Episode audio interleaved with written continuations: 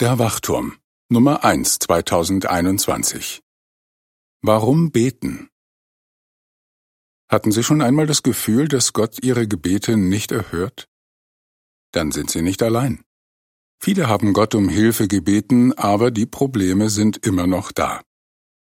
Diese Zeitschrift geht auf folgende Fragen ein. Warum können wir sicher sein, dass Gott uns zuhört? Warum werden manche Gebete nicht erhört? Wie können wir so beten, dass wir erhört werden? Ende des Artikels.